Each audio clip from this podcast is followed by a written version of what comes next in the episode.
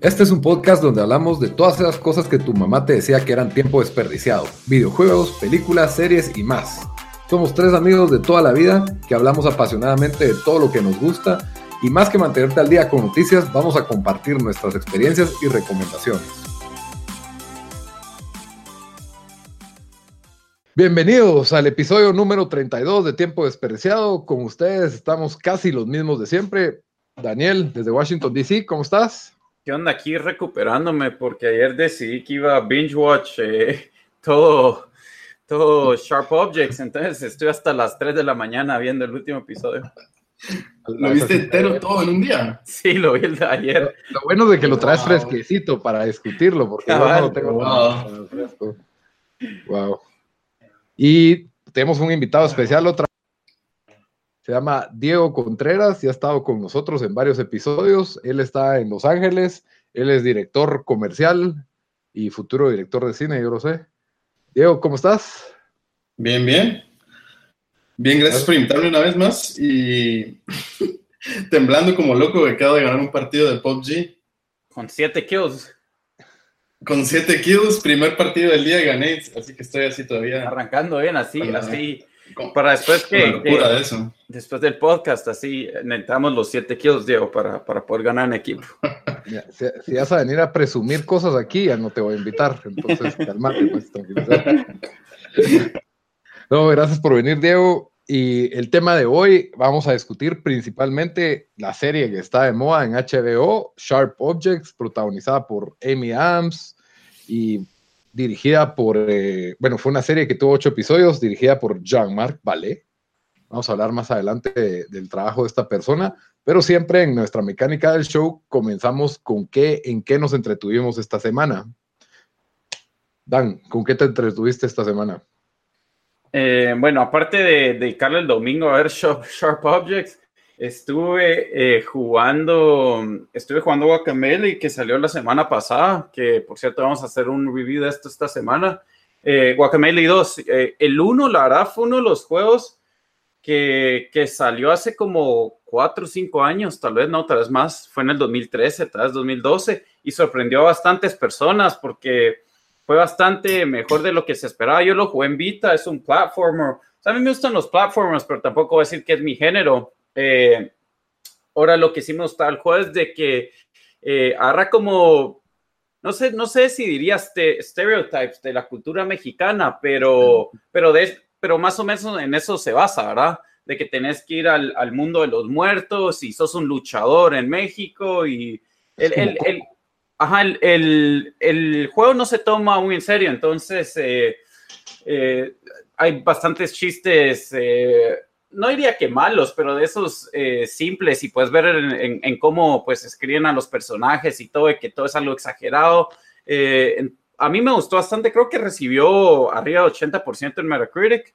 Eh, creo que había mencionado que, que, el 2 era de los que, pues uno de los juegos, o en mis menciones, creo que, que lo mencioné, de, juegos que quería, que más quería jugar este año. Y la verdad, lo que yo le juego, ya le metí como 4 o 5 horas y, y sí me, me va gustando. le han agregado eh, varias cosas sin, sin perder la, la, esencia. Y aparte de eso, la verdad no, no hice mucho, pero sí mm, que de una vez decir, tal vez comentamos de que me emocionó ver el, el, eh, el trailer de True Detective Season 3 ayer. Yo cabal cuando mm, ya, ya lo tenían de una vez en el, en el último episodio como anuncio en HBO Go, y cuando decían el show, dije, ah, este show se mira, se mira interesante, que no sé qué, o sea, cuando empieza el trailer, ¿verdad? Y al final termina cabal diciendo True Detective, me emocioné y sale en enero. Así que para el otro año ya tenemos eh, Game of Thrones, eh, True Detective y Stranger Things. Bastante, bastante cargado ya con esos tres shows. El cual, el que menos me emociona de esos tres sería Stranger Things, la verdad. Y, y Diego, contanos en qué te entretuviste esta semana. Me entretuve con el trabajo, prácticamente. una, semana, intensa de trabajo, casi siete días. No tenía un, la verdad que no tenía un descanso como en dos semanas. yo siempre te miro jugando PUBG. procrastinar con PUBG en las noches. Eh, que siempre les digo, no debería estar jugando, pero ahí me meto y... ¿Qué más? Y Sharp Objects, realmente. Como que leyendo un montón de artículos, teorías, todo eso para prepararme para el último episodio. Venís, venís preparado. Qué bueno, porque yo vengo a capela hoy. Yo también, yo hice lo mismo. Yo lo primero que hice es, saber, es ir a ver cómo sí, diferenciaba del libro y leerte ese tipo de cosas. ¿Y qué más iba a decir? Ya que Daniel mencionó True Detective, porque me imagino que a ustedes no les gustó Season 2, ¿verdad? A mí sí me gustó. O sea, pero, o sea, pero sí está un, un, nivel, un nivel abajo de la primera. O sea, la primera fue espectacular pero no me pareció tan mala. Lo que pasa es que el, mira, para mí Sharp, bueno, yo sé que el tema de hoy es, si, si no, quieren, si no quiero hacer spoilers todavía vamos a hablar de Sharp Objects, pero... Si quieres dejémoslo para...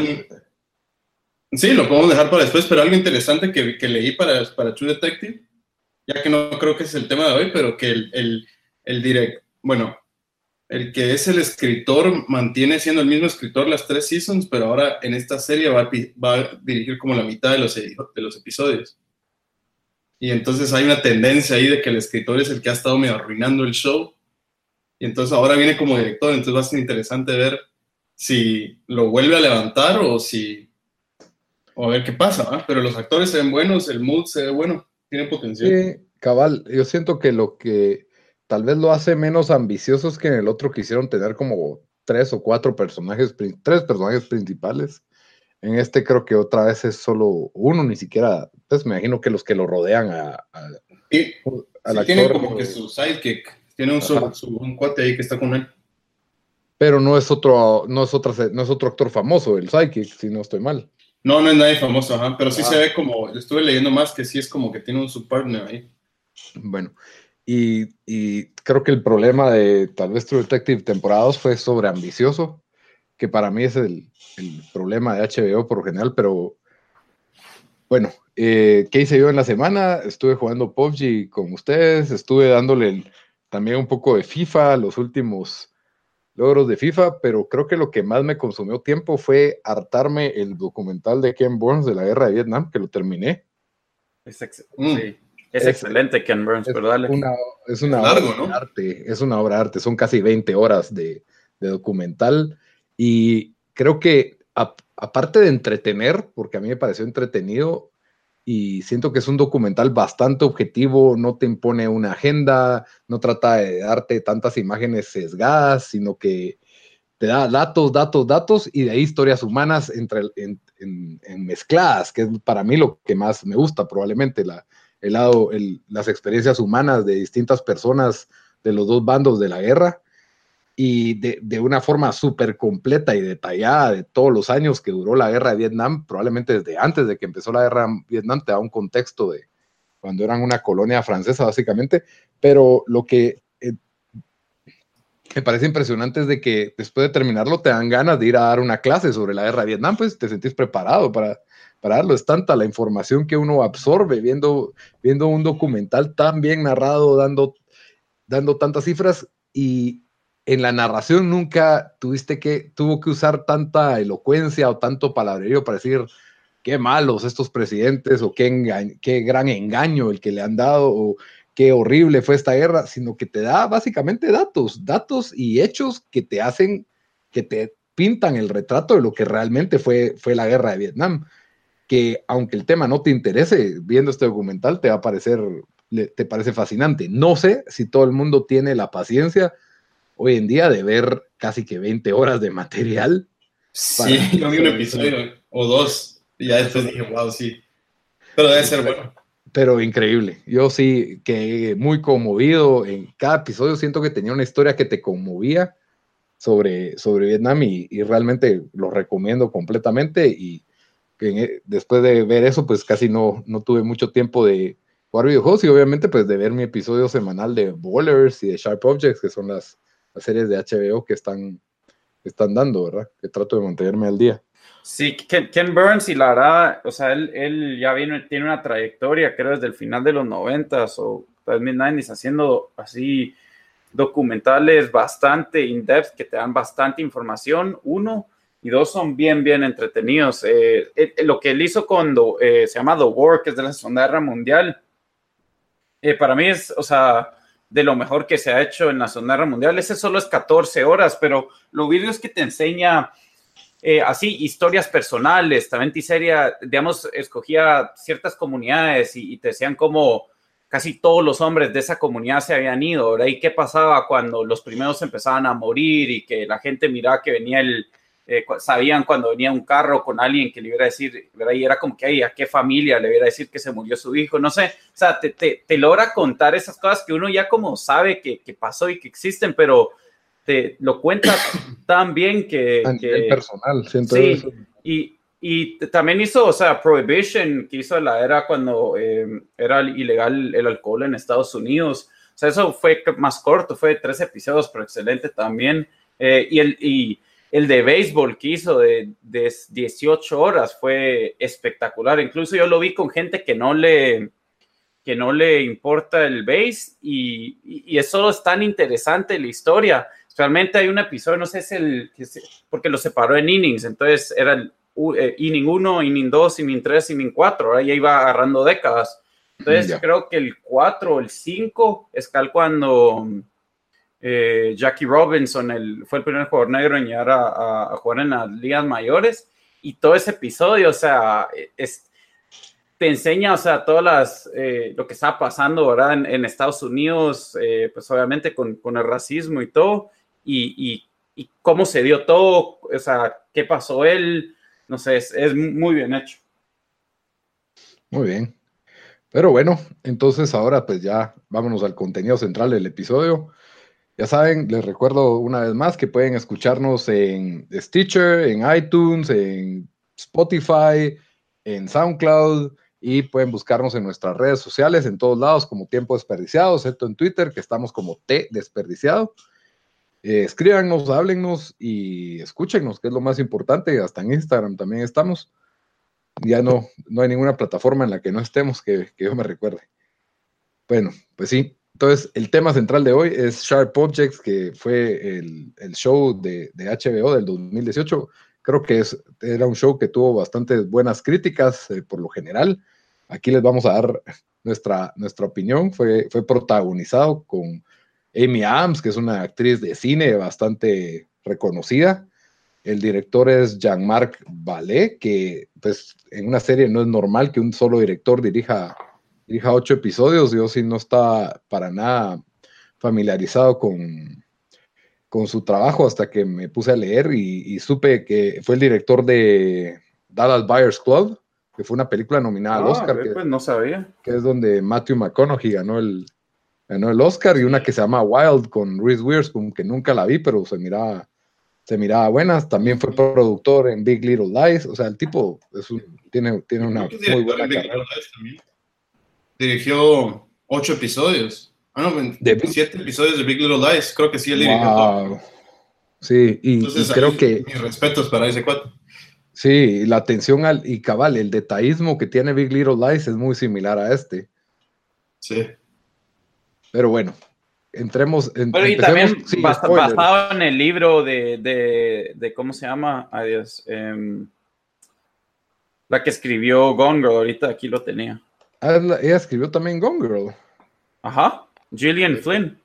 Sí, Gillian Flynn, que ella fue la, que escribió el guion del octavo episodio. A ver, pues. dato, dato interesante ahí que te puedo agregar.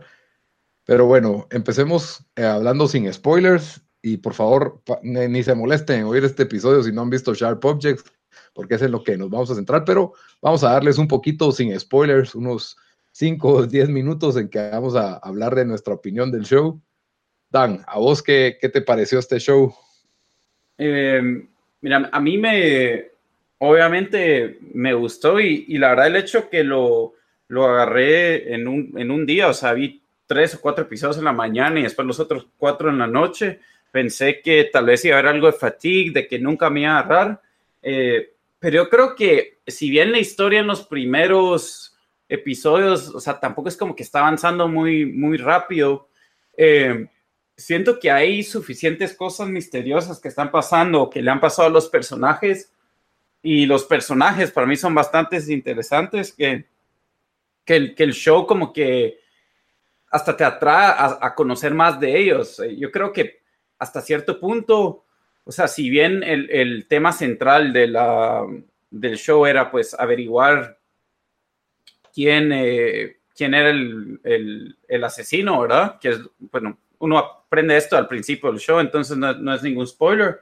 Eh, hasta siento que eso como que took a backseat un poco a lo que, o sea, yo quería averiguar qué le había pasado a tal personaje, ¿verdad? O, o digamos a Camille, quería qué le había pasado, o, o no sé, otras cosas misteriosas que, que porque todo en esa, en el, en el pueblo ese, era todo así como que de secretos y callado y sabes que, que habían cosas raras.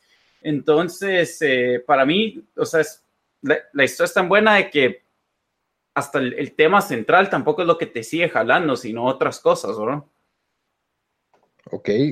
¿Te parece el mejor show de este año de H, o por lo menos de HBO? Eh, ¿O de este año en general? Yo solo he visto un show, así que sí, es el mejor show que he visto. Va, vos que sos fanático, que has visto bastantes series de HBO como yo, ¿lo, ¿crees que es el mejor show de HBO o el segundo mejor show de HBO? Recientemente, ¿sí? ¿O qué? No, no, no, de todo HBO. No, en la historia. Ajá, de HBO. No, no, tampoco, pero es que ahí estás, ¿sabes cómo? No, es que ahí, o sea, ahí está Six Feet Under, está The Wire, True Detective, o sea, Sopranos, pero o sea, yo no, lo... no pensás que está abajo de todos esos que están listando. Game of Thrones. Game of Thrones, o sea, sí, pero, pero digamos, uno de esos shows para mí están en mis top 5, top 10 mejores shows, o sea, uno de esos eran mi, o sea, mi más favorito. Yo, yo, ¿sabes cómo yo lo comparo esto? O sea, si lo doy como 10 a los otros shows, o, o sea, este es un sólido como 9, diría yo, si le tuviera que poner un score. O sea, un, un poquito los de mis favoritos, pero, pero, o sea, so, re sólido, no, no, o sea, me, me sí. A ver, Diego, contanos sin spoilers, ¿qué te pareció el show así, a grandes rasgos? Voy a ir una vez contar quién mató a todo el mundo. A la- Um, no, mano, yo sí me enamoré de ese show desde el principio, desde el primer episodio, o sea, caí flat, así plano en el piso. Em, mi- ¿Vos lo viste cuando salió? ¿Day One? Sí, yo lo vi cabal el día que salió, ajá. Y mi show favorito casi de toda la historia ha sido True Detective, el 1, Season 1. Entonces la razón que yo estaba hablando un poco de eso antes es que siento que es de los pocos shows, este Sharp Objects, que me, que me crea ese mismo vibe, ese, ese, ese como un pueblo peligroso que parece todo estar bien, pero algo está bien oscuro ahí, como que hay un misterio. Eh, que te hace querer como analizar cada cosita que estás viendo en cada escena para entender que hay simbolismos y, y todo tiene significado. Y eso es algo que me di cuenta también con, hablando de este director, Jean-Marc Valiva, el cuate, ves Big Little Lies y tiene mucho de lo mismo. Sí. Y bueno, yo como, como si vengo de este mundo. De, de editar y de, de, de cine, de filmar y todo eso, noto muchas cosas en la edición más que todo, que me, me dejó así impactado. O sea, ese show me tocaba a veces poner pause e ir pausando las escenas para ver realmente los, los detalles escondidos. Y entonces, algo que me parece increíble es que cabal nunca te dicen, nunca entendés quién es el asesino hasta el final, literalmente hasta el cierre del show. Ni siquiera, bueno, literalmente, ajá, el puro Spoiler, No. quién es el asesino. Pero eso pasa en todos los shows, ¿no? No estoy diciendo quién fue, pero, pero lo que te digo es desde episodio número uno, podés ver ese episodio y empezás a ver los hints que te van diciendo quién podría ser o a quién en el pueblo y empezás a crear tus, tus teorías, ¿verdad? Y eso para mí fue increíble, un show que no te está haciendo tanto drama, o sea, es- estás viendo el show del lado, del punto de vista de una reportera en su propio pueblo y no en un lado policía, por ejemplo, True Detective son policías. Entonces obviamente van a investigar, no que esta chava está investigando, te está metiendo de otras maneras más como personales al, a ese mundo. Y nunca estás, nunca está ya tratando de, de, de realmente de descubrir quién es, sino que vos vas entendiendo poco a poco con todo este simbolismo y todas estas escenas y cosas escondidas, ¿verdad? todas esas cosas que, viste que obviamente la chava Camille se corta y está llena de palabras por todo su cuerpo, pero también ves palabras escondidas durante el show por todos lados que hay páginas que las han detallado, que, que ves donde marcaron como las, la madera o lugares, vas viendo todos esos detalles, ¿va? Y para mí eso, eso me pareció increíble, o sea, me, me atrapó desde el principio hasta el final ese show y tengo unas ganas de volverlo a ver y volver a analizar todo como poco a poco. Sí, eso, eso yo también estoy de acuerdo. Yo lo primero que dije es eh, que me pasó igual con True Detective y también es un show de ocho episodios, entonces es más fácil hacer, pero es como que quiero regresar a ver todos los, todos los hints y los clues que me perdí, porque eso pasa cuando uno mira True Detective por segunda vez, como ya, ya vas, o sea, siempre vas cachando cosas y detalles que te van dejando. Y Diego, ¿te pareció este show? Bueno, ya dijiste que True Detective es tu show favorito. El mejor del año. del año para mí, dejemos de, bueno, del año, ¿te parece el mejor de lo que va el año? Yo creo que sí, honestamente también como Dani, no, no siento que he empezado a ver shows, pero no los he terminado. Me ha costado terminar shows. El único que terminó fue Glow Season 1, que estuvo increíble, pero creo que Sharp Projects es mucho, mucho mejor. Todo tipo de show, es uno es comedia, este es serio, pero que un show te atrape como este es, es, difícil. Para mí sí es el mejor. ¿Y te, parece, te pareció este mejor que Big Little Lies? Sí, mucho, mucho mejor. Se parecen, se parecen, pero siento que es que el mundo de Big Little Lies tiende a como caer mal, ¿me entendés? O sea, gente millonaria, toda ridícula. Por más que el show es increíble, ese mundo no me atrapa tanto como este pueblo. O sea, ese pueblo no existe, es ficcional, pero vos te pones a leer toda la ficción a través de este tal Windgap y crees que es de verdad, ¿me entendés? O sea, crearon crear ese sentimiento de un pueblo que no existe es increíble. Entonces sí, me gusta mucho más este mundo y, y por más que es más oscuro el show, ves como que se me hace tan, tan humano, tan real, o sea, hay tanta gente que pretende cara bonita, pero por detrás no son lo que son, entonces para mí ese, ese, ese, ese tema como central del show se me hace algo bien, bien interesante. Sí, yo la verdad es que, que sí quería resaltar el, el, paralelismo con Big Little Lies, que tienen los similares de que primero este show se centra más en el personaje principal es Camille, pero quiera que no, eh, hay un personaje que es la comunidad, por así decirlo. Y, tanto en Big Little Lies como en este show, estos personajes coloridos que rodean al principal en Big Little Lies, y creo que hay como cuatro principales, aquí solo hay uno, pero que quiera que no, es una comunidad que, como vos decís, tienen una cara bonita adelante y una cara oscura atrás ambos tienen un asesinato o dos que no se, que no se sabe quién que se tiene que resolver desde el episodio 1. ¿Perdón? Dije, o ah, tres asesinatos. uno, cuatro o, seis. Hay muchos asesinatos. es casi que la guerra de Vietnam. No, son mentiras. Pero, pero en general me pareció un show con muy bien actuado, eh, un, de, un director que muy, muy original como dijiste, usa como técnicas de, simbolismo que a mi criterio, yo, yo siento que las películas o los shows tienen dos formas de apreciarse como arte y la otra como entretenimiento. Y cuando yo miro televisión, no me importa tanto el arte, me, interesa más el entretenimiento y creo que me estorbó un poco. Yo sí sentí que había un spam de estos como flashbacks con palabras y, y, y, a mí me pareció como un poco mucho eh, incluso yo empecé a ver cuando ya habían cuatro episodios, entonces vi esos cuatro de entrada y la verdad sí me, me cansó, ya para el cuarto, me, me, atrapó en el primero y ya para el cuarto es como que, ok, ya no, no quiero saber, no me interesa esta protagonista, eh, tengo problemas con Amy Adams, que los vamos a discutir ahorita, y después pues ya ocurren, lo que a mí, como vos dijiste, Daniel, al principio, la, historia del misterio del asesinato toma el asiento de atrás y el show se dedica a desarrollar la comunidad y los personajes.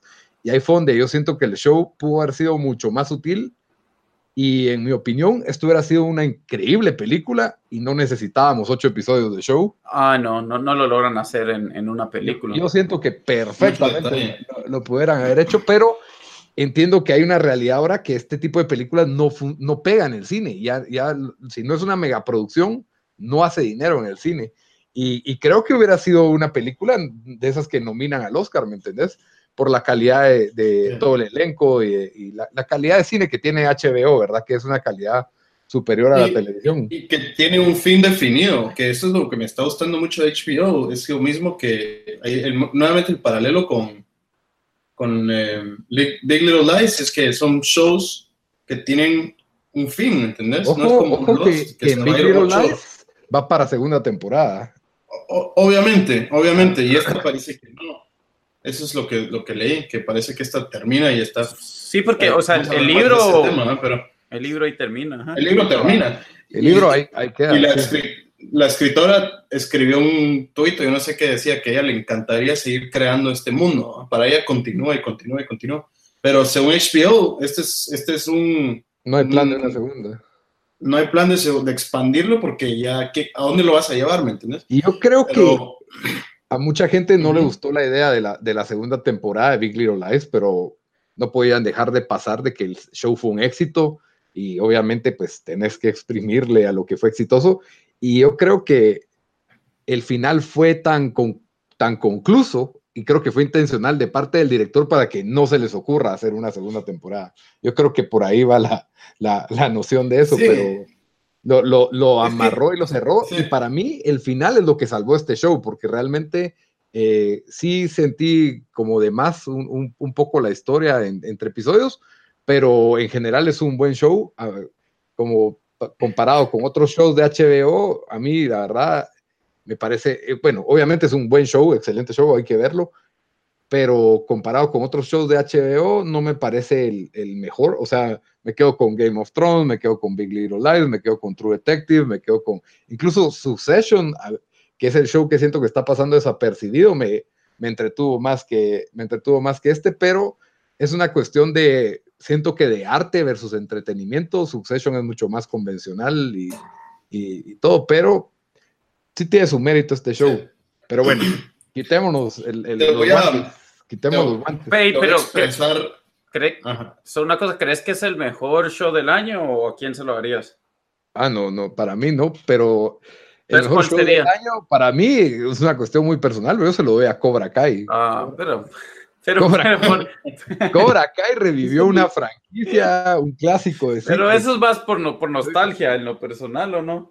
Pero es que Cobra Kai me hizo ver los 10 episodios de una vez. Yo, Sharp Object, estaba feliz de que hasta la otra semana tenía que ver el episodio, porque después de ver tres, yo estaba como que ya, ¿no? O sea, no, y, y, el, otro, el otro show que me ha parecido, me pareció excelente, que también es desde este año, de HBO también, es Succession, que es un, es un heavy contender a mi criterio. A mí, a mí me encantó la, la, historia y la trama familiar de, de, ese show. Muy recomendable también. Eh, por eso, ya solo con eso, eh, siento que, no sé, no he, pensado tanto en qué otros shows han salido y, qué otras temporadas han salido. Sé que en Netflix han salido bastantes, pero no puedo pensar en uno que te diga es mejor que Sharp Objects, honestamente, lo cual ya es, bastante. Pero sí creo que hay un mérito en Cobra Kai que no es apreciado, que de, narrar una buena historia, eh, revivir una franquicia olvidada con un personaje menor y crear un universo de lo que era una pinche película de karate, pues. Entonces, creo que, que tiene un mérito ahí, pero quedémonos en, en pero bueno, si, si, quieren compararlo con otros shows, eso es yo, normal. Yo quería expresar algo que hablaste de que entretenimiento versus arte, porque 100%. Yo vi Sharp Objects con mi esposa todos los días, o sea, no seguido, sino cada, cada domingo. Y para ella es medio desesperante verlo conmigo, obviamente la pasamos re bien, pero porque yo pongo pausa y yo estoy analizando, o sea, yo estoy como perdido en ese mundo, ¿ah? Todo enamorado de las escenas y todo, y ella está así como que, no, solo dale play, como que no hay necesidad de pausar, y, no, y, y le digo, ¿entendés el simbolismo de esto? Entonces le empiezo a explicar mi, mi teoría de qué es, quiere decir, y muchas de esas teorías me encantaron porque se van en mil caminos y te, y muchas como que se empiezan a, te empiezas a dar cuenta que es cierto, ¿ah? que todos los, los, los, los simbolismos llevan a algo en el show. Eh, pero sí pude notar los dos puntos de vista juntos viéndolo. A yo disfrutando el arte, que para mí ese arte fue entretenimiento, pues, pero para ella era más como... Pero, pero es que yo creo que... Todo de crimen y de misterio, para mí era como que, wow, o sea, yo quiero literalmente devorarme cada escena y entender qué, qué, quieren yo, decir Yo creo que sirve los dos propósitos, porque, porque el libro fue bastante suceso, o sea, la historia en sí ya es una buena historia. Y tenemos la, la historia principal, que es ahí quién está matando a esta gente. Y como vos dijiste, Lito, hey, ¿qué está pasando en este pueblo? ¿Qué misterios hay? Entonces, para mí, eh, si en la película, o sea, la serie es como arts y cosas así, que para mí está re bien. Yo, a mí sí, yo, yo puedo ver por qué alguien pensaría que es un poco heavy y, y en el sentido como que siento que tal eh, se me hace similar lo que dijiste con The Leftovers, de que el show es como que medio deprimente, así. E- emocionalmente cargado, sí. Ajá. Entonces, pero a mí, a mí me gustan ese tipo de shows. O sea, a mí The Leftovers, sí te da razón de que yo lo miraba tres episodios seguidos y yo decía, ok, ok, creo que es suficiente por hoy. Eh, y aquí sentí un poco lo mismo, ¿verdad? Por, especialmente cuando están, pues estás... Eh, eh, te, tiran flashbacks de las traumas que pasaba Camille, ¿verdad? ¿Qué pasó, Camille? Sí, creo que es un show difícil de verlo así. O sea, me, interesa ver cómo lo viste así binge watch, porque yo creo que no hubiera podido. He mirado un episodio y era como que suficiente. Me encantaba meterme a leer reviews y teorías y cosas después. Entonces era como. Fue lo mismo con me pasó con True Detective, abuelito. Mirabas un episodio y pasabas como una hora solo leyendo sobre el episodio. ¿Quién, eh, me costaría pasar eso en Sharp Objects. ¿Quién les parece que se roba? ¿Quién les parece que es el personaje o actriz o actor que, que mejor hizo su trabajo o el personaje más interesante de todos? Uh, yo, Ama, para mí, 100%. Sí, así iba a decir la hermana, la hermana chiquita. Y, es una revelación esa chava. Sí, eso es, es. Es australiana, también eso averigüé. A, mí, a, mí, la mamá. Yo tengo mis Adora, ah, la, la, mamá es excelente. Ella salió en. La mamá, la mamá, salió en Six Feet Under. Era la hermana de, de una de las protagonistas. Y eh, el detective, eh, el que era Kansas City, él también eh, sale en Season 5 de, de, Six Feet Under. Me arriesga porque HBO, si miras los shows desde hace 20 años, reciclan un montón de actores y son buenos actores. Así que hace sentido. O sea que McConaughey va a volver en unos dos años. Chris Messina se llama el actor del, del detective de Kansas. Mano, para mí el cast entero estuvo increíble. Eso, eso también, no hay una sola persona ahí que vos digas no. Hasta, ¿Cómo se llama? El, papá de Ama, eh, que salía, ¿te acordás de él en Revenge? Sí, cabal, salía ahí. y tiene un, como que, tiene un similar papel aquí, como el papá. bueno, ¿nos vamos a meter a spoilers ya o no? Ah, sí, ya quitemos spoiler, ya, spoiler. pero yo iba a decir que hablando de esta chava ama, esa chava es creepy, o sea, aún en vida real, si la ves como cuando habla en las entrevistas. Chucha, mano. y para, para, poder hacer ese rol como lo hace, a mí yo digo, tiene que tener cierta como locura en ella para poder... Es una persona muy talentosa, seguro. Como, como Johnny Depp. Esa, esa maldad, mano, chucha. Sí, la verdad es de que el, el show, pues, es una tremenda historia, tiene una historia de misterio y de, de secretos y de familia y, todo este tipo de cuestiones que, que, lo cautivan a uno hasta cierto, hasta cierto punto. Pero a mí, eh, sí, como decís, el elenco entero, ninguno, ninguno falla. Para mí, la que, la que más falla, a mi criterio, la que menos quería ver era Amy Adams. El, siento que hizo el mismo papel. No sé si viste Nocturnal Animals. Yo no. Sí, sí la vi. Muy bueno. Es, siento que es el mismo papel, el mismo papel de víctima, el mismo papel de su mujer sufrida. Eh, yo tengo issues y tengo, tengo problema, tengo un, un, problema aquí, otro problema allá, 18 problemas en el mismo personaje. Ah, no sé, a mí, a mí me pareció cansado, o sea, la, vi destapar unas 45 botellas de vodka, ya, ya entendíamos que era alcohólica, no... eso, eso, sí me pareció excesivo, o sea, era como que... ¿Verdad? O sea, ya, ya me, remachó el, el, mismo tema y que se corta y bueno, por eso se llama Sharp Object. Quitemos los guantes, pues. Porque los guantes. es mi, mi, punto de vista. Yo, yo estoy de acuerdo, yo hasta el punto de no odiar, pero pues, me sacaba de donde Amy Adams en ciertos roles. Siempre me cae mal como la castellan. Arrival me pareció, me, Superman, Louis Lane es el peor casting que pudieran haber hecho en la historia. No es ese tipo de chava, de, ese tipo de, de Totalmente de Que sea como para un Louis Lane. Eh, no es una chava que digas como que tiene algo tierno, bonito. O sea, para mí este rol es quien ella ahí como que shine, ¿me entiendes? Brilla en un rol como este, donde es más como deprimida, oscura, pero volviendo a, al simbolismo, o sea, para mí lo más increíble de este show es que ella es la chava que salió de ese pueblo, por eso, por eso como que la, la envidian un montón, ¿no? Es la única que, de los pocos que han logrado salir de un pueblo que se están como que, o sea, como que hay una gran envidia y, y odio entre todo el mundo. Es de los pocos que lograron salir, pero si el, el, precio, el sacrificio a lograr salir de ese pueblo es salir con todos esos problemas, todos esos cortes, el alcoholismo, la depresión, no logra tener relaciones humanas y normales. Y, entonces, eso me pareció interesante, es que ella... Es, ella es un, un producto del pueblo. No, yo siento que es más de su familia. no, bueno, obviamente, de su familia, pero también del pueblo. O sea, ese pueblo era un lugar horrible que no, no te permitía ser feliz, ¿va? Entonces, eh, eso me pareció interesante. Eso, si la, ves a, un personaje completo, como que ella es el símbolo de, de lo horrible que pasó, que dejó atrás, la base un poco más interesante que simplemente una chava alcohólica que está loca. Pero ahí fue mi problema con ella. Para mí es una emo, para mí al principio, porque no te han desarrollado toda la historia, me parecía como que esta emo exagerada, dramática, que, o sea, tiene, era la, era la hija de, de la familia rica y obviamente perdió a, te das cuenta que uno de sus traumas es la muerte de su hermana cuando era niña, ¿verdad? Entonces como que eso pues ya le da un poco de más forma al personaje, pero tampoco se fue a Vietnam, ¿me entendés? O sea, ¿no? Y, que se vive cortando y es una alcohólica. Y el show se centra tanto en cómo se desarrolló, en, su alcoholismo, en su, en su, no sé cómo decirle a esto, psicosis, disforia de, cortarse y escribirse cosas que yo creo que tenía hasta palabras escritas en la espalda, lo cual no me hacía mucho sentido, pero...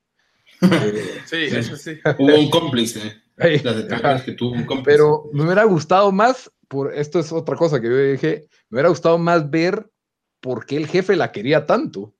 Porque el jefe era casi. yo no muy entendí, que yo creo que tal vez en el libro lo, esa relación desarrollan, desarrollan más esa relación, porque aquí era como que ya está, eh, bueno, ya, está, ya, ya, ya estamos en fútbol, ¿verdad? Pero hasta cierto punto yo pensé, ¿será que él es el papá de ella?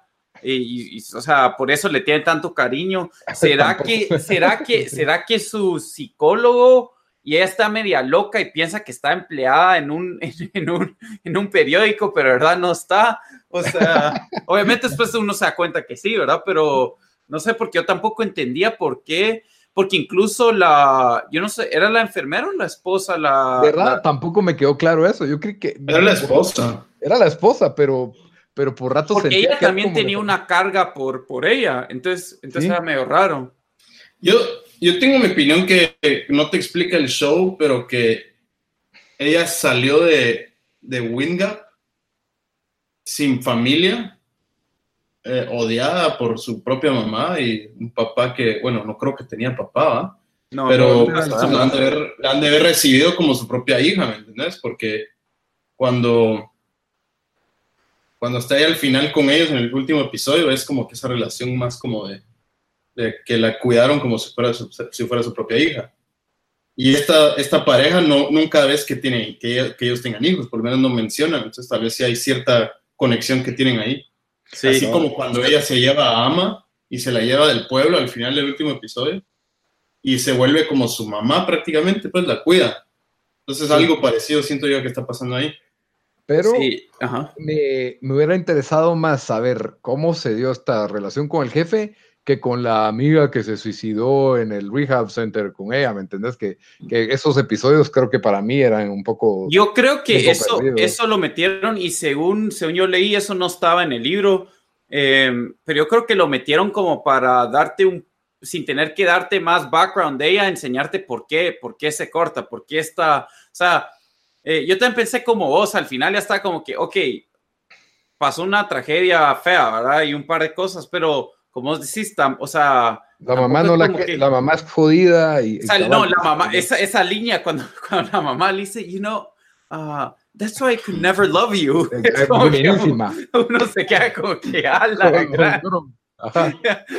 esto, esto, es más que una mamá fregada. ¿me Ajá, o sea, y después te van dejando como que pequeños, pequeños eh, hints, no hints, pero flashbacks eh, de que la mamá le tiraba comentarios y solo de verdad no la, pues no era querida. Y el, y el papá, o sea, el papá es, es, es, como una planta en la casa, solo ahí, o sea, casi que ni existe. No, porque pone la música. Se dedica a poner es música. Que yo creo que. Sí, interesante, man. Yo creo que todos estaban atrapados bajo el, bajo el, el hechizo de esa mamá, pues.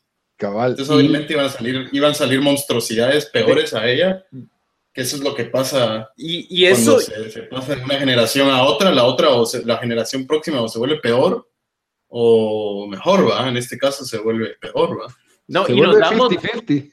ajá, nos damos cuenta con el, 50-50, con el policía que lo primero que hace cuando encuentran evidencia es llamar a ella antes que, antes que llamar a cualquiera más. Cabal, que a los- al detective de Kansas.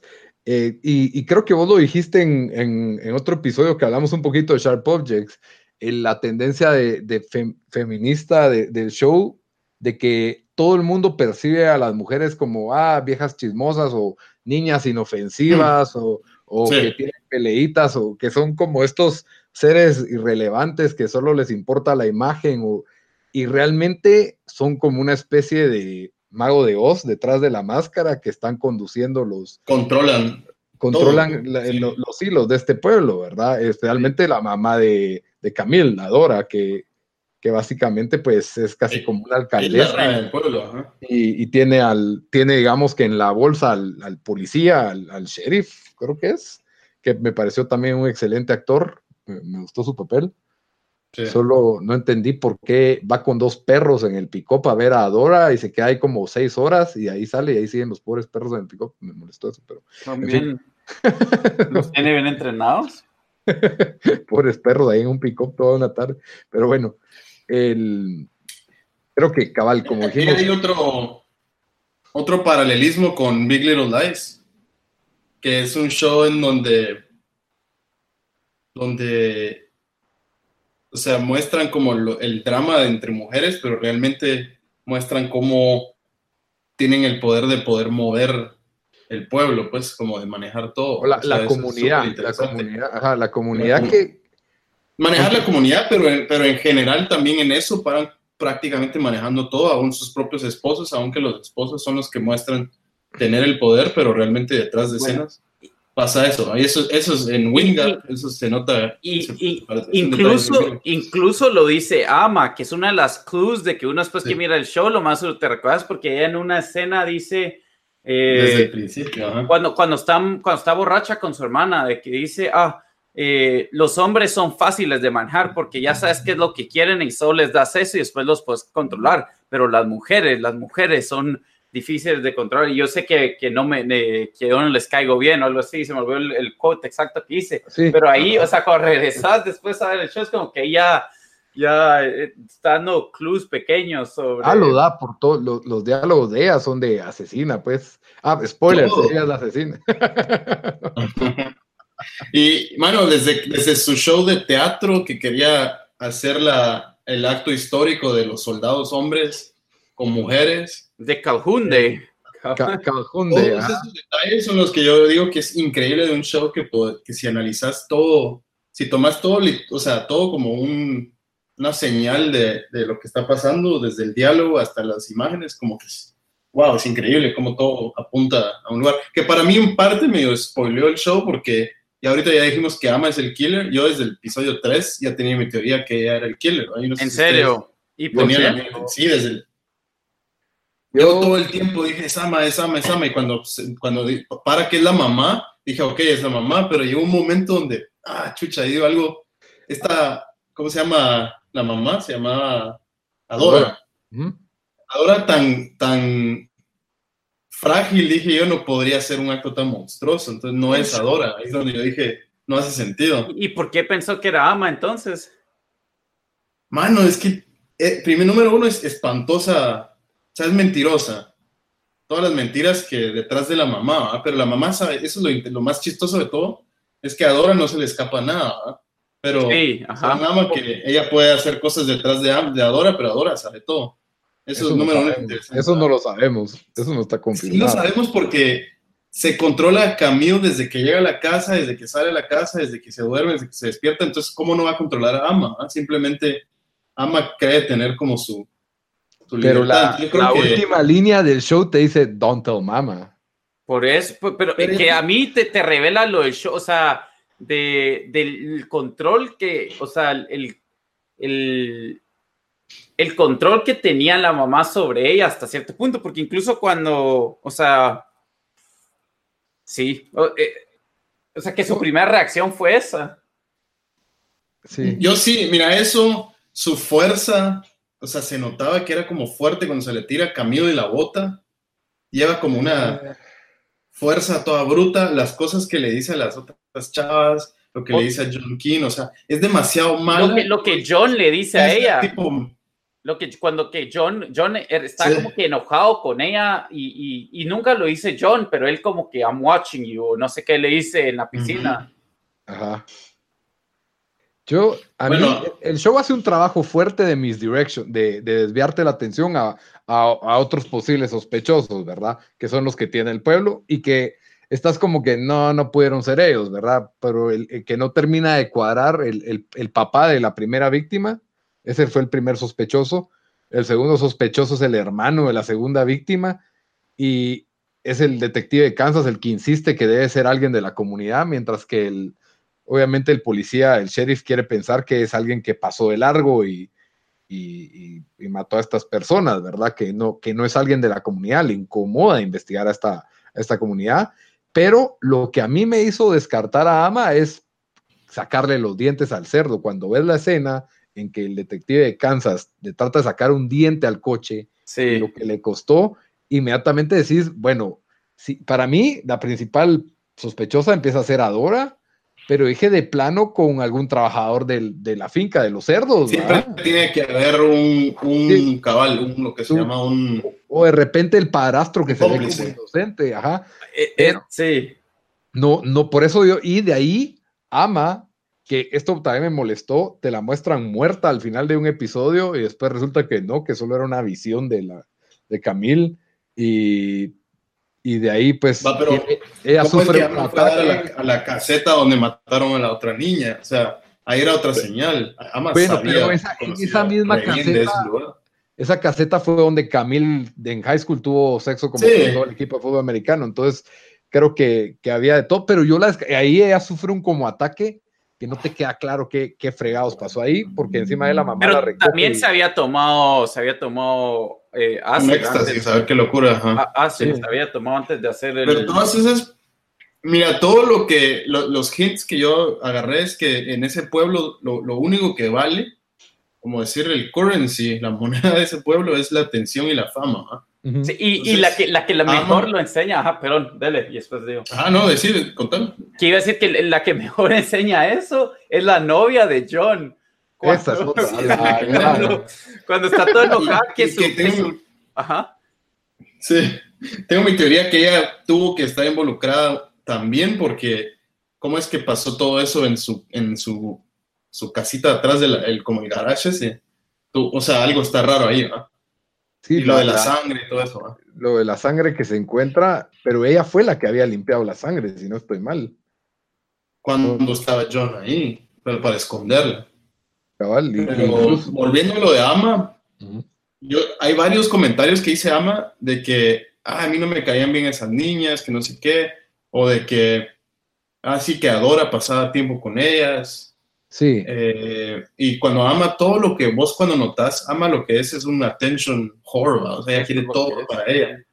Entonces, de cuando entendés de que... Eh, eh, perdón, es como... No, hay te estoy fregando. Pero el término se entendió, se entendió el término. o sea, literalmente ella quiere todo para ella y lo ves en el play que hace en el show ese que está haciendo su show ridículo y prácticamente se está burlando del, del pueblo porque está en drogas y está haciendo lo que quiera y nuevamente cuando la atención se va a otro lado, corre porque ella no soporta que le quiten la atención, ¿no? Lo ves al final, el último episodio, cuando la niña estaba toda enamorada de Camilo y hablando de su carrera y de su futuro, le mete otra vez la envidia y esa furia de que alguien más está recibiendo la atención. Entonces yo sentía como que, wow, o sea, esta ama algo se carga. No me lo confirmé, pero sí, cuando le dije, cabal como les dije, ya, me, ya se sabía que era Dora, pero cuando Adoran no hay forma que ella pueda.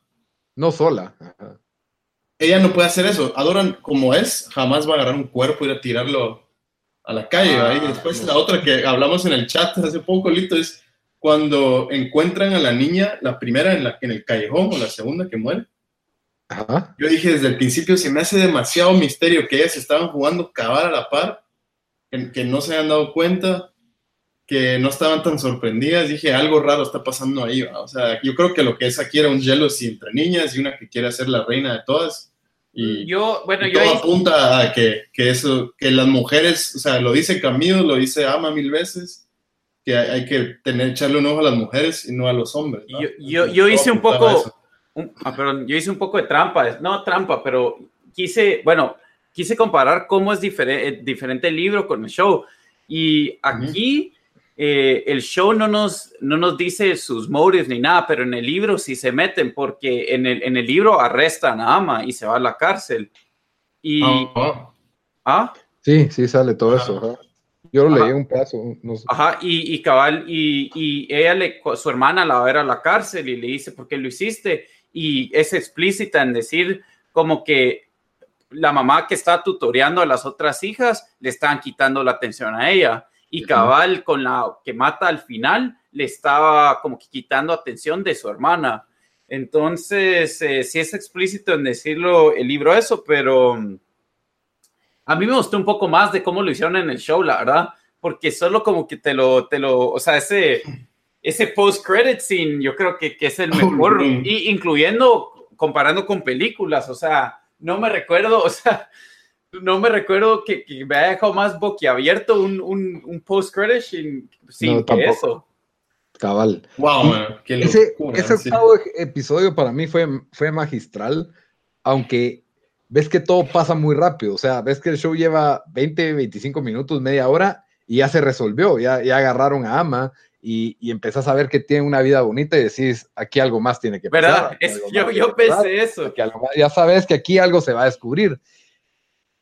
Yo no sé, tal vez me hubiera gustado, esto es mi opinión personal, que se hubiera terminado en que ella encuentra el diente en la casa de muñecas y ama dice Don't tell mama y no vemos ese post-credit scene. Season 2, ¡pum! Ya tenemos el, el, eh, y lo dejamos para la temporada 2, todo lo, lo, el asesinato de May. para, mí, para mí estos shows son como Prison Break. O sea, una vez se salieron del prison, no querés volver a ver sí, Prison Break de, de, Panamá, Prison Break de Costa Rica, de Japón. O sea, se vuelve ridículo, ¿me entendés? Por eso se volvió tan pésimo ese show. Entonces, ya sabes quién es el killer. Entonces, ¿qué, qué prosigue? Es, van a perseguir al killer y se va a escapar. Y lo mismo que, que Big Little Lies. Ya sabes que ellas mataron al hombre y por ende ahora los van a venir a perseguir. Ah, la gran, yo no Big Little Lies, yo la quería ver. Pues ya too late, hay, hay, hay un policy de, una póliza de, de, un mes. 60 horas. Qué mala onda, digo, literalmente eso, eso era el show que iba a ver esta semana. Nada, nada como mi hermano cuando, cuando puso King Joffrey is no more en Facebook. Ah, la, sí. no puedo creer. Bueno, Deja, pero igual no spoileaste porque dijiste eh, ambiguo. Ese es un show viejo. Y, además. Del año pasado. Ahí sí me importaba más la historia. Ahí tiene como dos, tres historias importantes, aparte del misterio ese. Pero eh, lo otro que hace, siento yo que, que me encantó de ese episodio de cierre, que es lo que para mí salva el show, el octavo episodio, es que en media hora te dieron toda una historia nueva de Ama y Camille en San Luis y yo digo, si hubieran usado esa misma técnica para los primeros cinco episodios, esto pudo haber sido una película. O sea, mm, no, porque, porque es que es, esto como que no te hubiera dado el chance, yo creo que de desarrollar otras cosas. Yo tal vez estoy de acuerdo con vos de que, de que tal vez pudo haber sido como The Night Of, que hubiera sido seis episodios, tal vez eso hubiera sido suficiente, pero a mí sí me gustó el pacing. Yo sentí que este show tuvo muy buen pacing yo lo vi en, así todos seguidos, así que o no, no, no, me aburrió, pero sí sentí como que te soltaban suficiente para querer ir viendo el, el siguiente. Y creo que el, o sea, los últimos cuatro episodios, porque yo dije, bueno, solo voy a ver hasta el 5 y da la medianoche y miro el 5 y digo, no, yo tengo que sirviendo y sirviendo y sirviendo y para hasta las 3 de la mañana viendo el... Cabal, cabal también soltamos la bomba de que el final había estado increíble, eso también creo que... Pero yo creo que igual ya llegaba porque... Ajá. Mi miedo era también que yo sentía que ah, yo tuve, a mí no me gustó el Leftovers, yo vi cinco o seis episodios y, y, mi miedo era uh, la Leftovers otra vez, que lleva cinco, cinco episodios y al show ya se le olvidó la motivación original. A, mi criterio de Leftovers era quiero saber por qué se desaparecieron estas personas. Es que de, repente, motivo, es que eso no es el motivo del show. Y de repente el show, como es HBO, se enfoca en personajes que no, no, pueden tener un problema simple como drogadicción o alcoholismo, no, tienen que tener fetiches raros, tienen que, o sea, y eso le encanta a HBO, ¿verdad? Cada personaje tiene que tener un, un, un mal, ¿cómo se llama el de la mamá? Munchausen by proxy. Pero es un libro, o sea, eso no es HBO, el libro ya está escrito. Ah, no, sí, pero a HBO le encanta que sus personajes tengan estos, estos, estas psicosis eh, o fetiches súper extraños, ¿me entendés? Por eso es de que este, este show pasó en, en, HBO, ¿verdad? Tiene que tener incesto o algo así muy extraño siempre los, los personajes, ¿verdad? Creo que es, lo vuelve en material HBO, pues. No puedes tener. una película hace poco que también había Munchausen by Proxy. Esa era mi trivia para hoy. ¿En dónde más hemos visto el Munchausen by Proxy? Yo lo acabo de ver. No y, yo hace rato lo vi. recuerdo. ¿Cómo es que se me acaba de ver? Lo acabo de ver. Te la recuerdo. Phantom Thread. Phantom, Thread. Que le da, le, da, le da hongos para que, para que se no, no, no, de ella. Porque si no, bueno, lo enferma. Ah, lo enferma, ajá. Los hongos son en. Para que De Beguiled. No, no, no, no. Eh, bueno, algo le cocina a ella. Tal vez a hongos también, ¿verdad? Para que ella, ella lo desee, para que él desee la compañía de ella. Porque si no fuera por eso, él le pelaría completamente estar con ella. Entonces, sí, eso fue cabal que dije. Qué, interesante que estás viendo el mismo. El mismo porque en esa, en esa película no, no, te dicen qué es, simplemente esa era su pero la diferencia es que él sabía de ese desorden y también le gustaba. Bueno, los dos tenían la enfermedad de un lado o del otro, que yo creo que es lo mismo. Como entre ama y adora, ama y adora, sí. Ama tenía ese deseo de, de, atención y no le importaba enfermarse para recibir atención de la mamá y la otra quería enfermar. Es una locura. Esto me lleva a una pregunta para los dos. Eh, ¿Ustedes creen que Adora sabe que ama mató a las niñas o no? Yo tengo yo, creo que sí. Yo creo no. Yo creo que sí sabe. Y, y solo, o sea, e, es que son tan enfermas esa, esa familia. Incluso nos, nos, nos dan un poco de línea, nos, nos dan un poquito de información ahí sobre, sobre de que la mamá también tuvo un upbringing bastante, bastante feo. Eh, yo creo que la mamá sí sabe que lo hizo la hija. Eh, porque primero, o sea, ¿quién va a poner esa cosa? ¿Quién va a poner el, el, el plier? Eh, o sea, ¿quién lo va a tener en la cocina? Em, ah, pero ella no, ella no va a decir nada porque es su hija, ¿verdad? Entonces, em, yo creo que sí. No sé usted, Diego, ¿qué piensa? Yo, yo, va, va, dale, Diego. Dale, dale, Lito, dale, Lito. Mira, pues yo más pienso que, el que, el que podría saber, a mi criterio, es el papá, porque él sí también, Él se ve que la ama incondicionalmente y que está dispuesto a protegerla y, que no tiene un pelo de carácter para decir no hagas eso, ¿verdad? Entonces, a él sí lo miro. La mamá, yo siento que sí le vi la preocupación de que la preocupación de que ella estuviera de noche afuera o de que la, alguien le hiciera daño, como que no tenía esa conciencia de, de, esto, ¿verdad? De que ella estaba matando. Podría ser pero a mi criterio yo creo que no. O sea, me gusta pensar que ella no sabía. Ella, ella tenía la psicosis de haber, bueno, mató a la, a la hermana pequeña, hermana grande cuando era niña, ¿verdad? Pero eh, probablemente accidentalmente. Yo no sé si tenía la intención de matar. Esa es otra cosa que, que, que en el mal de Munchausen muchas veces lo que quieren es la intención y lo que quieren es enfermarlas, pero se les va la mano y la paran matando. Ajá. Pero lo llevó al extremo y no le importó porque disfrutó la, hasta la, la, la, la, tensión del funeral y todo. Yo no sé, yo me quedé en el medio. Sí, leí cabal una, una teoría de que Alan pudo saber y es más porque le va a dar ese abrazo al final antes que se vaya con Camilo, que los vuelve a conectar, ¿verdad? Es como que si hay una conexión entre ellos, a pesar de todo, ¿no? Y, y ¿qué, qué, más iba a decir?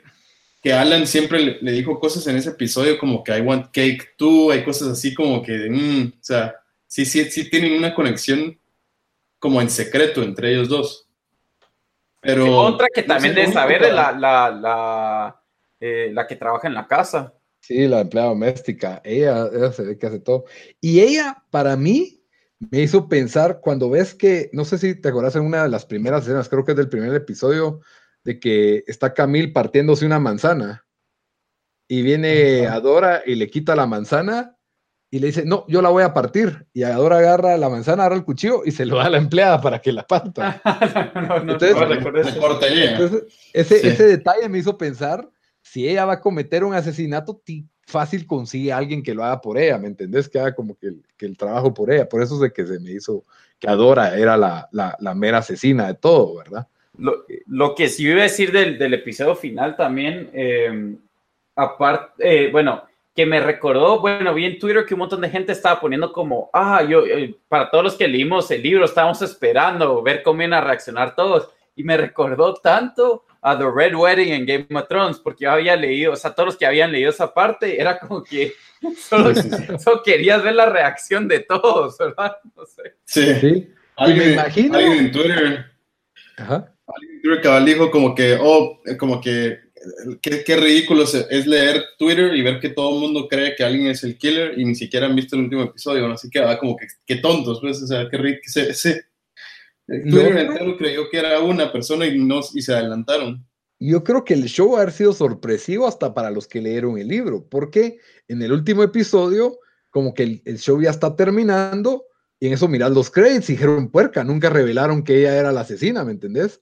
Tal vez lo van a dejar para temporada 2 y de repente porque las gente, las personas como yo que lo miramos en un app por lo general, de una vez, eh, ¿cómo se llama? Ves los credits y lo quitas porque no hay, no hay what's next como cuando lo miras en la tele, ¿me entendés? Entonces, yo casi, casi lo quito, ¿verdad? Como que, ah, bueno, voy a recoger aquí los platos, ¿verdad? Y en eso, plum, plum, plum, plum, plum. Y te quedas como que, oh, logrón. Yo lo había quitado ya. En serio, si no es porque te decimos que hay Después fui, fui al inter, o sea, porque dije, ah, la gran, o sea, porque la seña, la, la, la, escena del diente es, es, antes de eso. Entonces yo solo me voy a ver de que cómo iba, y después cabal vi post credits y yo, ¿qué? Y rápido aprendí HBO otra vez y, lo vi. Y después el post, post credits. Vos, pero regresando al tema de... Había post post credit. Hay uno que sale caminando como de Women in White y se mete al bosque. Ah, sí, ese, sí. Ah, ese lo vi em, pero mira, oigan esto. Hay una escena en el, episodio penúltimo donde está empezando a enfermarse Ama y, y, Adora le dice, empieza a decirle una, ahí se empiezan como a, todo ridículo, que empieza a hablarse de que mama, if I die, no sé qué, y se están dando como que cariño, y después le dice, no sé, pero cuando ves a Dora, tiene el techo de la casita y está con ella viendo toda esa casita, la casita del modelo que ella construye, que donde está lleno de los dientes. Ajá. Literalmente Adora tiene el techo de la casa que esconde los dientes. Entonces ahí es donde yo decía, si Adora sabe y ve eso, algo se, se entendería, ¿me entendés? Y están como si nada como que si fuera su proyecto, ¿me entiendes? Decime si eso no te da cierto, cierta sí, yo, sí creo que, Habría que volver a ver la escena, porque no, no hay forma que Adora se perdería ese detalle. No, incluso Adora está tan preocupada de, de, o sea, del crimen que tal vez sí estaba protegiendo a su hija de cierta manera, ¿verdad? O sea, yo creo que fijo. Y, y otra cosa, sí, lo, que, lo que nos enseñan durante el show es el muñequito que está en la ventana puesto de cierta manera que fue igual que como encontraron a la, a la segunda que mataron. Mm, eso no me había dado cuenta, eso sí nunca me di cuenta. Pero sí. Hay, que volver a ver esa escena porque creo que sí un montón. Pero si ves el primer episodio, la primera escena ves a, la empleada limpiando el piso de, de, o el segundo episodio creo que es, no me recuerdo ves a la empleada limpiando el piso de, mármol. Y de ahí hace una transición al plano de ama limpiando el piso de mármol de la casita, pero no le ves forma de dientes, pues no, no parecen dientes, o sea, solo se ven como, como cuadritos blancos, ¿verdad? Y, ah, y se me había olvidado. Bueno, que pensar en, esto, que en ese punto acababa de morir la segunda, entonces tal vez ni siquiera había armado todos esos dientes. Sí.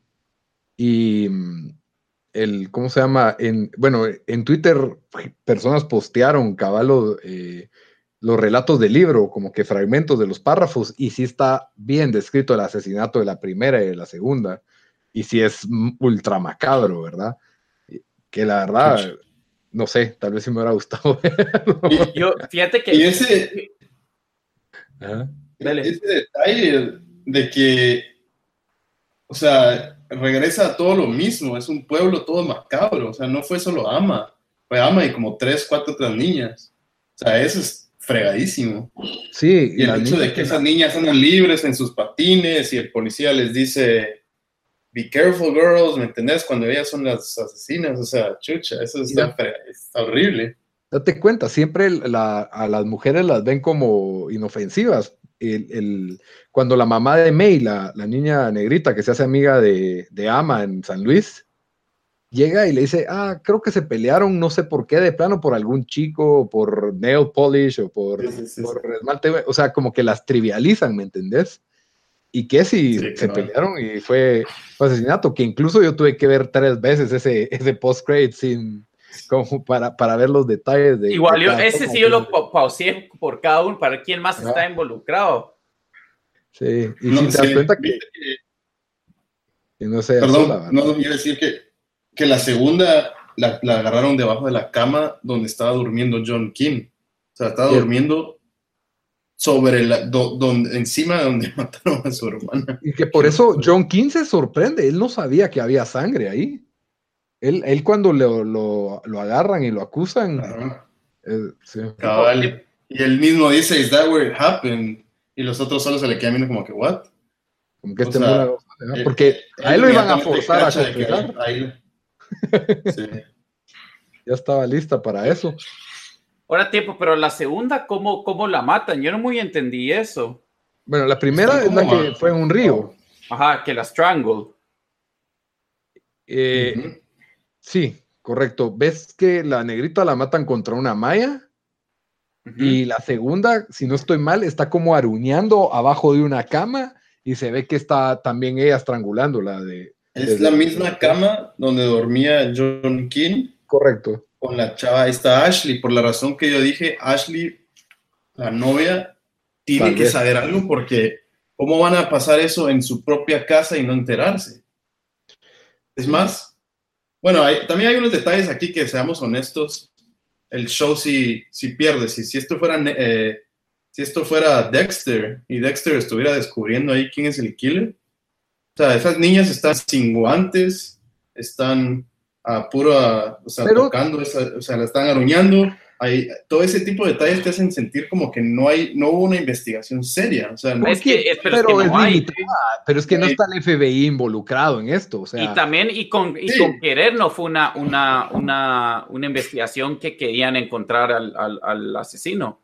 Incluso, eh, o sea, el, el el policía, que uno piensa que es medio mula, o sea, saber, saber si sospechaba a las niñas antes, no sé. No creo. Él, y ahí ¿Qué pasa si está conectado? es que no sabes. Es que hay, hace un montón de misdirection, porque también hubo un punto, no sé si fue en el penúltimo, en el último show, donde miras al policía que va y mira a las dos chavas patinando y decís, hay tiempo, capaz es el policía, porque que te, que, o sea, que te lo enseñen como por 10 segundos por, por tirar misdirection ahí. Sí. ¿Viste que hubo una pelea entre, entre Alan y, el policía sobre Ama? Sí, porque sobre Adora. Sí, el, el, internet es tan chistoso, hay una teoría ahí de que Ama, es que estas son ridículas. Ama podía ser hija del policía, de una affair, y por eso siempre la estaba viendo y preguntando sobre ella. esa, está, esa, sí está jalada. Un poco la pero sí es, yo creo que sí era obvio que, que Adora y el policía tenían un afer. Porque lo ves en Calhoun Day cuando la esposa se le como, como miradora y se nota que todo el mundo está hablando de que. Bueno, y no duermen en la misma cama. ¿Notaste eso en el último episodio? Sí, no duermen en la misma cama y que también dicen, eh, cuando se enteran que Camille está con el de Kansas, que tienen estas mujeres con Men in Uniform, ¿va? Como que les gusta. Y, y, después se mete con el otro chavito, que esa escena, no sé si pasó en el libro, pero ya ahí, ahí sí, ahí sí me hartó un poco el, el, el personaje. Dije, o no, no. Yo, lo Yo mismo. sí, yo- mano, como que ala, qué mulada. Qué mulada, dije yo. Hombre, tienen que ir detrás de la escena. Por Porque mí, yo, yo, o sea, yo quería creer que había un futuro romance ahí. Eh, Lo que hizo Camille con estupidez le llevaba como el doble de No, yo, yo, yo, yo sé, yo sé, yo sé, 14 yo sé, yo sé por qué lo hizo, pero, me, me pareció muy cliché. ¿Será? Sí, un poco. Pero yo también sentí como que por primera vez Camille sintió a alguien Que la quería. Que, que- bueno, yo creo que el cuarto solo estaba horny, pero la conexión que tuvieron ellos es que a los dos se les murió una hermana, nadie les importó, nadie le- les cayó a ellos el- más el peso que al resto del pueblo, el, el resto del pueblo move on. Entonces ellos llevan una carga muy grande que en ese momento se, se sintieron... Eh, eso, pero ella también, o sea, con, con él es el primero que le enseña su piel cómo está. Sí, y eso no lo pudo hacer con Kansas. Sí, porque con Kansas era puro deseo carnal, mientras Pero no, con Kansas sí habían, se habían desarrollado una especie de flirteo y coqueteo y se llevaban bien y estaban como que trabajando en conjunto, pero- porque se sentían como los dos outsiders, los dos exteriores a, a Wingap. Ahora, ella siendo una reportera que de profesional no tiene nada, acostándose con el principal sospechoso de- del asesinato, ahí fue donde yo dije, lo siento Camil, o sea, te la, te- te la quieres llevar que ella es víctima de una familia de un pueblo, no, ella es víctima de sus decisiones estúpidas también, ¿me entendés? O sea, esa era Yo una... creo que ya sabía que no era él. Yo creo que ya sabía 100% que no era él, pero... Ah, sí, eso, eso sí, sí, sí. Yo- Ella- yo, sí ella- pienso que sabía que no era él. bastante que no era él. Eso, eso estamos de acuerdo. Ella no estaba convencida que era él, pero que, ok, a mediodía se le antojó y, y ahí lo agarran cabal. Y el policía fue buena onda en no hacer una gran escena, probablemente por su, por su afecto hacia Dora, digo yo, que no quiso humillarla. So, ¿verdad? de- eh, Diego, usted había dicho que, que creía que Ama era tal vez la killer. Lito, vos para el último episodio, ¿quién pensaste que, Ajá, qué pensaste era? Yo me estaba tirando como que digo, bueno, eh, y, cabal, como Diego lo habíamos hablado, de que como que las mujeres, el, el shot es, obviamente no es ni el hermano, obviamente no es ni el papá, esos no eran. Entonces, yo me estaba tirando, bueno, tiene que ser más de uno y tiene que haber una mujer y un hombre para lo, por la fuerza que se necesita para los dientes. Entonces, para mí era Dora y su, y su esposo.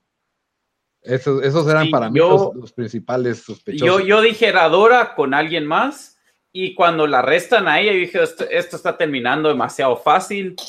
Capaz es el esposo porque sacan unas escenas con el esposo ahí y obviamente Ajá. después no lo, nos hacen el review. A veces dije capaz hasta el policía es, no sé, pero, pero siempre dije es ella eh, con alguien más. Eh, iba, ah, lo que iba a decir de, de los teeth en el libro también. eh, le preguntan a, le pregunta a Ama, creo que Camilo le pregunta, hey, mira, ¿y cómo le lograste sacar los dientes?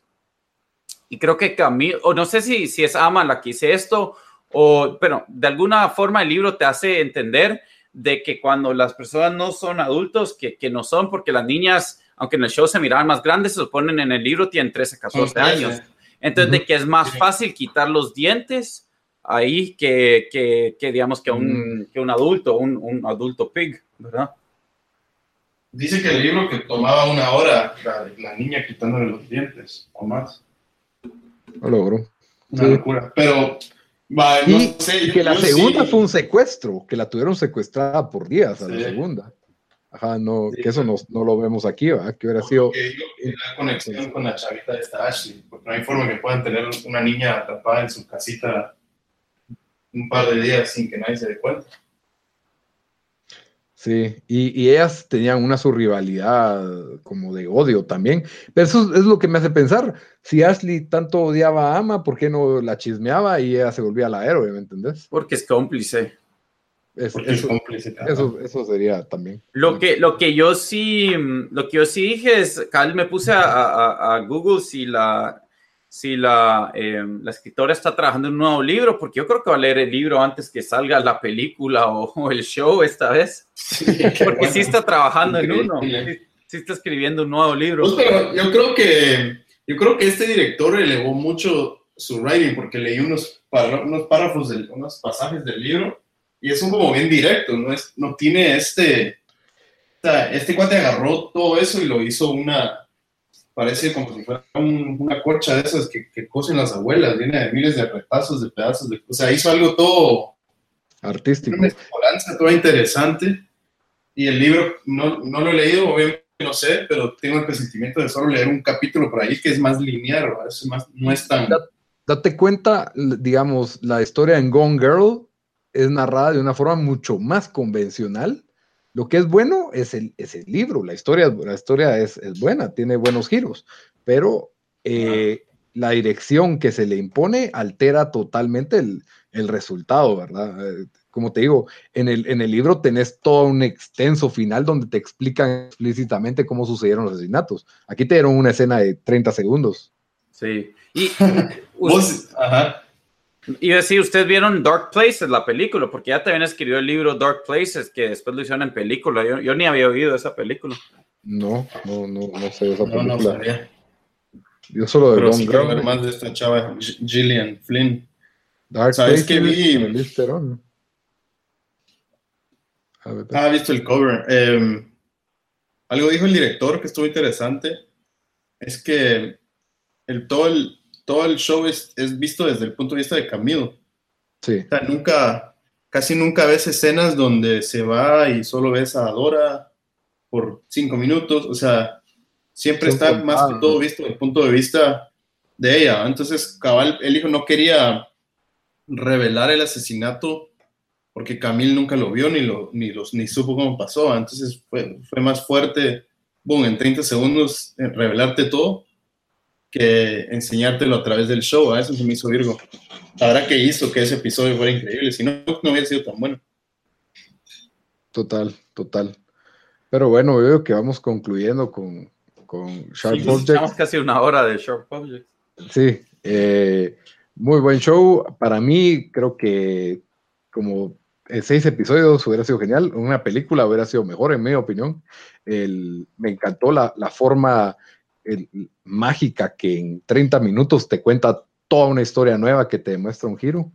El, el, giro me recordó, o sea, entre los grandes giros de la historia de Six Sense, que por cierto, en esa película, no sé si se acuerdan de esto, pero el, fantasma revela un video donde se ve que la mamá tiene Munchausen by proxy también. Mm. Y así es como asesinaba a uno de los. Ajá. Entonces, que era otra, otra historia donde también tienen esto. El, el, giro final me pareció, me pareció increíble. El, el, para mí la obra de arte principal es el, último episodio y, y, de ahí el primer episodio. En medio me hubiera gustado menos, menos es más, esa es mi opinión, pero de todas formas, excelentes actuaciones, excelente dirección, excelente casting. Amy Adams no es de mi preferencia, como te digo, me hubiera gustado. Eh, ah, esta era otra cosa que ya no dije.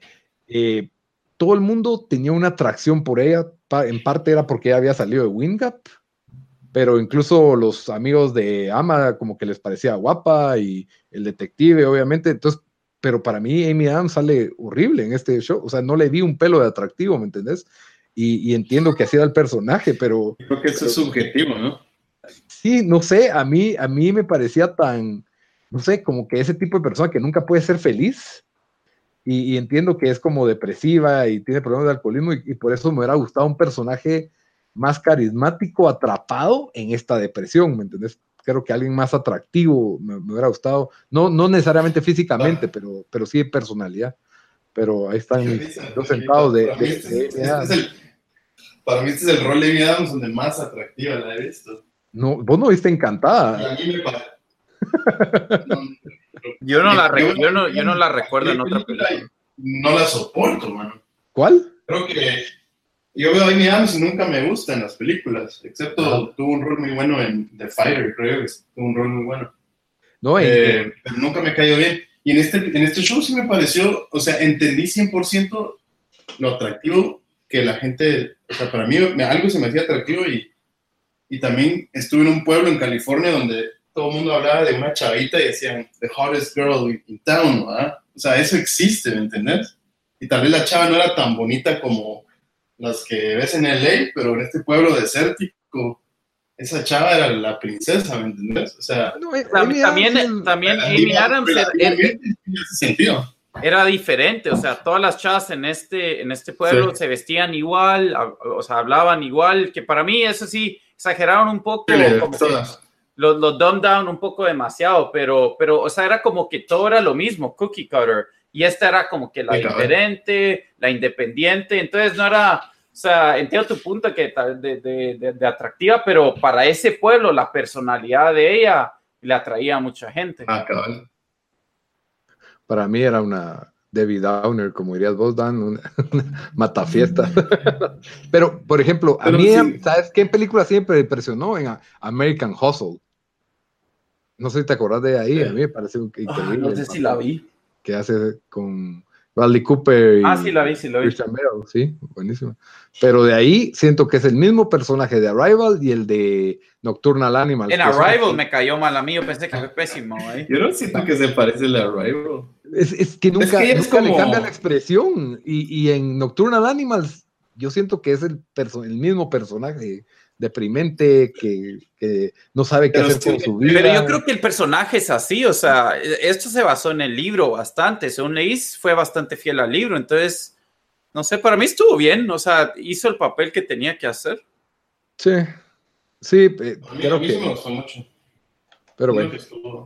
Va a estar nominada, fijo, creo que va a estar ah, nominada. El show va a barrer, va a ser de los más nominados. Eso, eso es. Pero bueno, comentarios de cierre, Diego. Eh, nada, vayan a ver Sharp Objects. Mírenla de principio a fin. No lo vean. Por segunda vez. Mírenla, mírenla después que los spoileamos todo el, todo el show. Muy bien. ¿Y qué más? Nada, creo que el Virgo leer reviews de cada episodio después de verlo porque te ayuda solo como a analizar un montón las cosas. Creo que es ese tipo de show que tenés como estudiarlo, no solo es como para verlo Sí, tiene, tiene mucho detalle y simbolismo decía mi novia que es un poco David Lynch, pero yo no soporto nada de David Lynch. Pero bueno, es algo, es algo así, que, que tiene simbolismos y detalles y todo tiene más de un significado. Dan, ¿algún ah. cierre? Eh, a mí me gustó bastante el show, de lo, de lo mejor que ha, que ha salido los últimos años. Eh, y, y, sí, o sea, se nota la, la, calidad de HBO, es que o sea, es, es, bastante mejor de, de comparando a cualquier otro que, que hacen shows de tele. Muy bien. Entonces cerramos nuestro tema de hoy y nos vamos siempre a la parte final de nuestro show donde damos una recomendación para, para la semana. Diego o Dan, ¿querés empezar? Dan, empezamos. Yo, yo puedo, yo aquí tengo, bueno, ya que estamos viendo un, tal vez un thriller y algo de misterio, ¿verdad? El show, eh, voy a recomendar una película que tal vez algunos la han visto, pero salió en el 2003, así que ya hace mucho tiempo que se llama Identity. Es una película que sale Ray Liotta y John Cusack. John Cusack ajá. Y pues se trata de, eh, están gente que están en, un motel, eh, todos están trabados ahí porque hay una tormenta y nadie puede salir. Y obviamente que, que ah, empiezan a, gente que está en el motel empieza a ser asesinada y el show trata de averiguar quién es el asesino y qué está pasando y tiene un muy buen twist al final, por lo menos a mi criterio, cuando lo vi hace esos años. ¿Ah? A mí no me gustó. Ah, ok. A mí, a mí sí me gustó. Es buena película, siento yo. Está bien actuada y eso. Sí, eso sí. Eh, empieza muy bien, cada te atrapa, pero el twist ese a mí no, no, me gustó. Pero sí, bueno. Identity. Identity, recomendada por Dan. 2000, que es 2007, por ahí. 2003. ¿no? 3, a la sí. Pues, oh. hace ya, ya años. Diego, ¿te alguna recomendación? Eh, la próxima semana, otra vez aquí como disco rayado, eh, sale, sale el oficial 1.0, la versión 1.0 de Battlegrounds. Después de casi todo el año que estuvo bajo Game Preview, como decir un beta. Entonces vamos a ver si, a ver qué tanto le agregan, ¿no? Se supone que hay nuevos mapas, nuevos modos, todo, tipo de cosas, así que yo súper feliz. ¿Con qué funciona? un juego solo me puede atrapar todo el año sin tener que jugar nada más. Es increíble ese juego. Eh, cuando hagamos el, el, show de, de, Best Multiplayers, eh, no, ese, ese show, ese, ese juego, a ver en dónde, en dónde para para la mayoría de nosotros. Muy bien. Mi recomendación de la semana, escuchen Tiempo Desperdiciado. No, son mentiras. Eh, también escúchenlo, pero no. Mi recomendación de la semana es Phantom Thread, porque me recordó a Sharp Objects. Es una película dirigida por, del año pasado por Paul Thomas Anderson, nominada al Oscar. El mejor actor Daniel Day-Lewis, que ganó como mejor actor, es su, fue su última película. La película tiene, está llena de detalles, llena de diálogos en los que para mí ninguna línea está de más, ninguna está de menos. Es, para mí, a mí me encantó, es, es un muy buen drama con un poco de, de misterio y de thriller y de, y de desórdenes psicodélicos de, de, las personas, muy recomendada. Ya la spoileamos un poco en este episodio, pero mírenla, no, no, eh, igual. Vale ¿no te pareció larga, larga, no te pareció larga esa película? Porque te parece largo Sharp Objects, pero a mí, a mí lo único fallo de esa película es que fue un poquito larga. Pero dura dos horas y media, Sharp Objects dura ocho, entonces, o sea. Sí. La, la, ah, no, si no tuviste un momento bueno, ya ahorita se empieza a repetir un poco la cosa. Bueno, no, yo no lo sentí, pero puede ser que alguien sí, porque obviamente no es una película de acción y, y, y, es, y yo sí, a, Sharp Object sí sentí lentitud en esta. La gente había dicho que era un poco lenta, pero a mí me pareció que me cautivaba cada, cada escena y cada palabra del, del personaje de Daniel Day-Lewis, entonces por eso es de que la, la recomiendo. Bueno, no se olviden con eh, Diego, gracias por haber participado hoy. ¿Tenés algún lugar donde querés que te busque la gente o te encuentre? ¿Algo eh, sí, me pueden buscar en www.thisisdiego.net. Si quieren ver un nuevo anuncio que hice para Facebook, está ya en vivo en mi página, así que echen un vistazo. Así, está buenísimo. Ahí lo retuiteamos nosotros en nuestra cuenta hace un par de días. Ahí lo pueden ver también lo pueden ver, disfrútenlo. Gracias por habernos escuchado. Eh, estamos para la próxima semana, siempre una vez a la semana, ya saben, Stitcher, Spotify, YouTube, también tenemos un canal Twitch, YouTube. ahorita sí, Twitch viene pesado en, en septiembre, con PUBG, con 48 horas seguidas de PUBG la otra semana. Empezando el 4 y el 5, ya está reservado el día para mí. Bueno, ya saben, por favor, denos follow, denos like, sus reviews importan. Hasta la próxima. Adiós, Dan. Adiós, Diego. Órale, muchas gracias.